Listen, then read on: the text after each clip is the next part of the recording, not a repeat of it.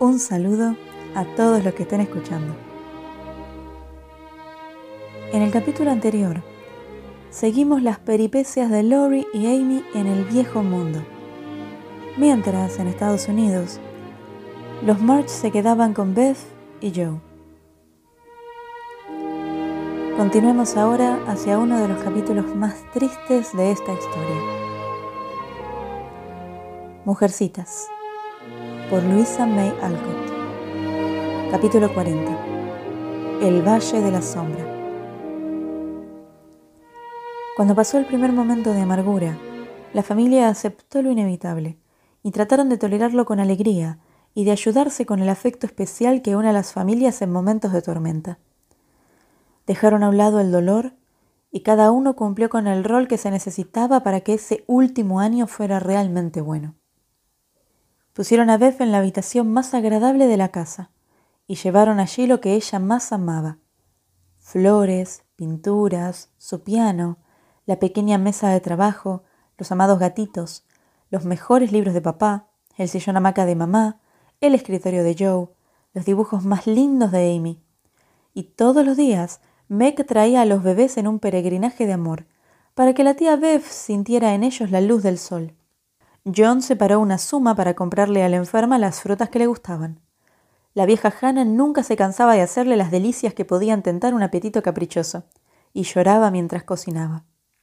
Desde la otra orilla del mar llegaban regalitos y cartas alegres que traían brisas tibias y fragancias extrañas desde tierras que no conocían el invierno.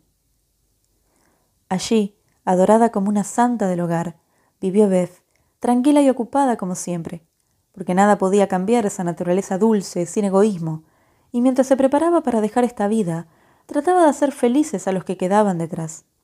Los dedos débiles nunca estaban quietos, y uno de los placeres de la enfermera era hacer cosas para los chicos que pasaban junto a la casa camino a la escuela. Dejaba caer un par de guantes desde la ventana para una madre de muchas muñecas, o trapitos para secar la tinta de las plumas para los estudiantes jóvenes que atravesaban bosques de papeles, libros para ojos que amaban los dibujos, y todo tipo de artefactos y objetos que los audaces trepadores de la escalera del aprendizaje descubrían en su camino lleno de flores, hasta que todos ellos empezaron a considerar a la generosa dadora de regalos como una especie de hada madrina, que se sentaba allá arriba y dejaba caer lluvias de regalos, que milagrosamente se correspondían con sus deseos y necesidades. Si Beth hubiera querido alguna recompensa, la habría encontrado en las caritas brillantes que siempre se volvían a mirar su ventana, y en las cartitas que le llegaban, llenas de manchas de tinta y de gratitud. Los primeros meses fueron muy felices, y Beth miraba a su alrededor y decía, Qué hermoso es todo esto cuando se sentaban juntos en la habitación soleada, y ella veía a los bebés que pateaban y se revolcaban por el suelo, a la madre y las hermanas que trabajaban cerca, y al padre, que leía en su hermosa voz fragmentos de los sabios libros de la antigüedad, ricos en palabras buenas y reconfortantes, tan aplicables y verdaderas en el presente como en los tiempos remotos en que las escribieron por primera vez. Y el lugar se convertía en una capillita, donde el pastor paterno decía sus sermones al rebaño y les enseñaba las duras lecciones que tenían que aprender, tratando de demostrarles que la esperanza puede consolar al amor y la fe puede hacer posible la resignación. Sermones simples que iban directo al alma de los que escuchaban, porque el corazón del Padre estaba en la religión, y la forma en que se le quebraba la voz cada tanto daba una doble elocuencia a las palabras que leía o decía. Fue una suerte que tuvieran ese tiempo de paz para prepararse, porque después vendrían horas muy tristes. Con el tiempo, Beth dijo que la aguja era muy pesada y la dejó a un costado, para siempre. Y se cansaba hasta de hablar. Las caras la preocupaban, el dolor la reclamaba siempre, y el espíritu tranquilo de la muchacha sufrió, porque las enfermedades atacaron su carne débil. Ay, qué días tan difíciles, qué noches tan largas, qué corazones dolientes y qué plegarias implorantes cuando los que mal amaban se vieron obligados a ver las manos flacas extendidas hacia ellos, crispadas de dolor, dobladas en un ruego, y escuchar el lamento amargo de Ayúdenme, ayúdenme, y a sentir que la ayuda era imposible. Un eclipse triste para el alma serena, una lucha aguda de la joven vida contra la muerte. Pero por suerte el eclipse y la lucha fueron piadosamente cortos, Y luego, cuando terminó la rebelión natural, la vieja paz volvió más hermosa que nunca. Después de que se quebró su cuerpo débil, el alma de Beth se hizo más fuerte, y aunque no decía mucho, los que estaban a su alrededor sentían que estaba lista. Veían que la primera peregrina era la más preparada, y esperaban con ella en la orilla, tratando de ver a los seres brillantes que vendrían a recibirla cuando cruzara el río. Un día, Beth dijo, Me siento más fuerte cuando estás aquí. Y desde ese momento Joe no se apartó de su lado. Dormía en un sillón dentro de la habitación de su hermana. Se despertaba a menudo para poner más leña en el fuego, alimentar a Beth, levantarla o servirla a pesar de que su paciente casi nunca pedía nada, y decía que trataba de no ser un problema. Joe paseaba de un lado a otro por la habitación, celosa de cualquier otro enfermero o enfermera, y orgullosa de ser la elegida de Beth, más orgullosa de eso que de cualquier otro honor que le hubiera deparado la vida. Fueron horas preciosas y útiles para Joe, porque ahí recibió la lección que necesitaba su corazón. Lecciones de paciencia que Beth le enseñó con tanta dulzura que Joe no pudo dejar de aprenderlas. Lecciones de caridad para todos, el espíritu hermoso que es capaz de olvidar y perdonar la falta de cariño. Lecciones de lealtad, de cumplimiento del deber, esa lealtad que hace que lo más difícil sea fácil, y lecciones de fe sincera, la fe que no le teme a nada y confía en todo sin dudar. A veces, cuando se despertaba, Joe veía a Beth leyendo en el librito ajado por el uso, o la oía cantar en voz baja para pasar la noche sin sueño, o inclinada con la cara sobre las manos, mientras las lágrimas lentas caían sobre los dedos transparentes. Y Joe se quedaba ahí mirándola, con pensamientos demasiado profundos para las lágrimas, y sentía que Bev, a su manera, generosa, simple, estaba tratando de despedirse de la vida y de sentirse preparada para la otra, la que viene después, con las más sagradas palabras del consuelo, la plegaria tranquila y la música que tanto amaba. Ver eso le hacía bien a Joe, más que el mejor de los sermones, el himno más santo, la plegaria más ferviente que ninguna voz pudiera pronunciar. Porque con los ojos que los años habían hecho agudos, y el corazón suavizado por la más tierna de las penas, Joe reconocía la belleza de la vida de su hermana. Una vida sin hechos importantes, sin ambiciones, pero llena de virtudes genuinas que tienen un perfume dulce y florecen en el polvo. El olvido de uno mismo que hace que el ser más humilde de la tierra sea el más recordado en el paraíso, el verdadero éxito que es posible para todos. Una noche, cuando Beth buscó entre los libros que tenía sobre la mesa algo que le hiciera olvidar el cansancio mortal que la dominaba, un cansancio que era casi tan difícil de aguantar como el dolor, hojeó un poco su libro favorito, el libro de Bunyan, y encontró un papelito escrito con la letra de Joe. El nombre le llamó la atención, y las líneas borroneadas le dijeron que alguien lo había regado con lágrimas. Pobre Joe, está completamente dormida. No quiero despertarla para pedirle permiso. Ella me muestra todo lo que hace y no creo que le importe si lo leo, pensó Beth, mientras miraba a su hermana dormida en la alfombra con las herramientas del fuego en la mano, lista para despertarse apenas cayera algún tronco. Mi Beth, paciente siempre en la sombra, una presencia serena y santa, hasta que venga la bendita luz, santifica nuestra dolida casa. Alegrías terrenales, esperanzas y penas, se rompen como las olas sobre la orilla del río solemne y profundo donde le espera la mágica quilla. Hermana mía que pasas a mi lado y te vas lejos del dolor de los humanos. Deja hoy en mí como regalo las virtudes que hicieron tu corazón tan santo. Hermana, dame esa paciencia que es capaz de sostener un espíritu alegre, sin protestas, en su prisión de tanto padecer. Dame ese coraje dulce y sabio. Ah, lo necesito ese coraje que hizo del deber un camino verde bajo tus pies cansados.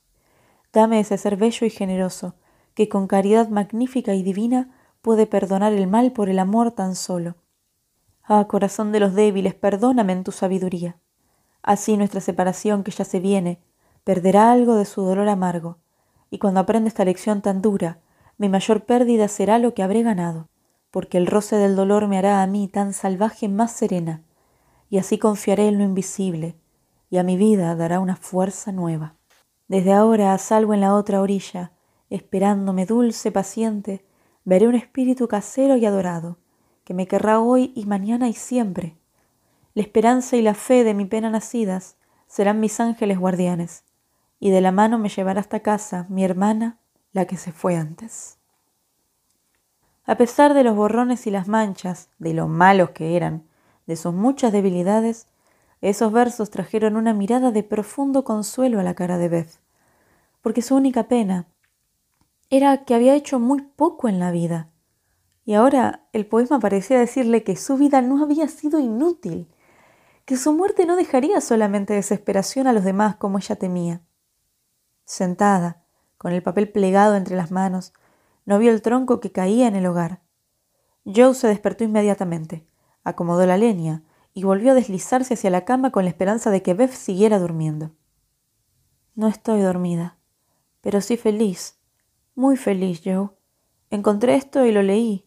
Sabía que no te importaría. ¿Soy todo eso para ti, hermana? preguntó la pequeña con ansia humilde y llena de deseos. Ah, Beth, para mí eres tanto. Y la cabeza de Joe bajó sobre la almohada, junto a la de su hermana. Entonces no siento que perdí mi vida. No soy tan buena como tú crees, pero traté de hacer las cosas bien, eso sí. Y ahora, cuando es demasiado tarde para empezar de nuevo, es un consuelo saber que alguien me quiere tanto y siente que le ayudé. Tú me ayudaste más que ninguna otra persona en el mundo, Beth. Antes pensaba que no podía vivir sin ti, pero estoy aprendiendo a sentir que no te pierdo, que vas a ser más importante que nunca en mi vida, y que la muerte no puede separarnos aunque parezca que lo hace.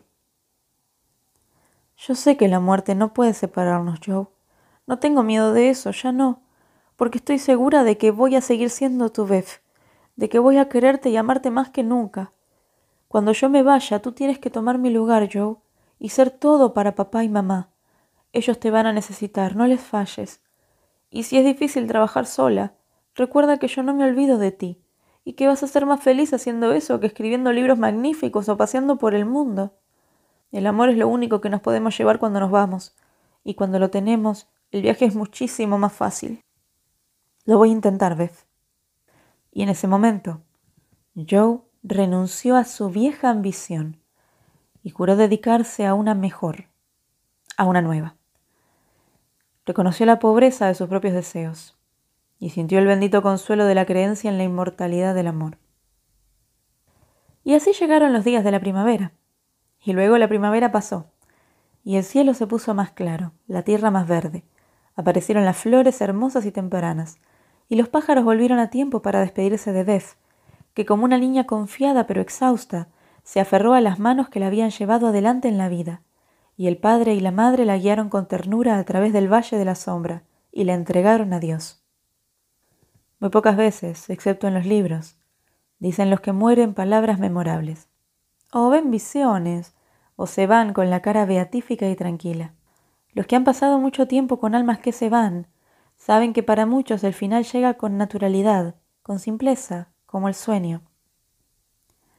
Como Bef había esperado, la marea se fue con facilidad, y en la hora más oscura, antes del amanecer, sobre el pecho que le había dado el primer aliento, respiró Bef por última vez, sin adioses, excepto una mirada de amor y un pequeño suspiro.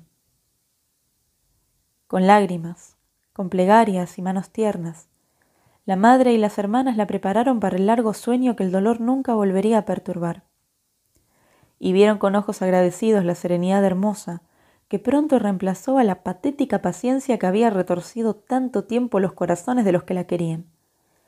Y sintieron con alegría reverente que para Beth, la que tanto amaban, la muerte había sido un ángel de bendición, no un fantasma de terror.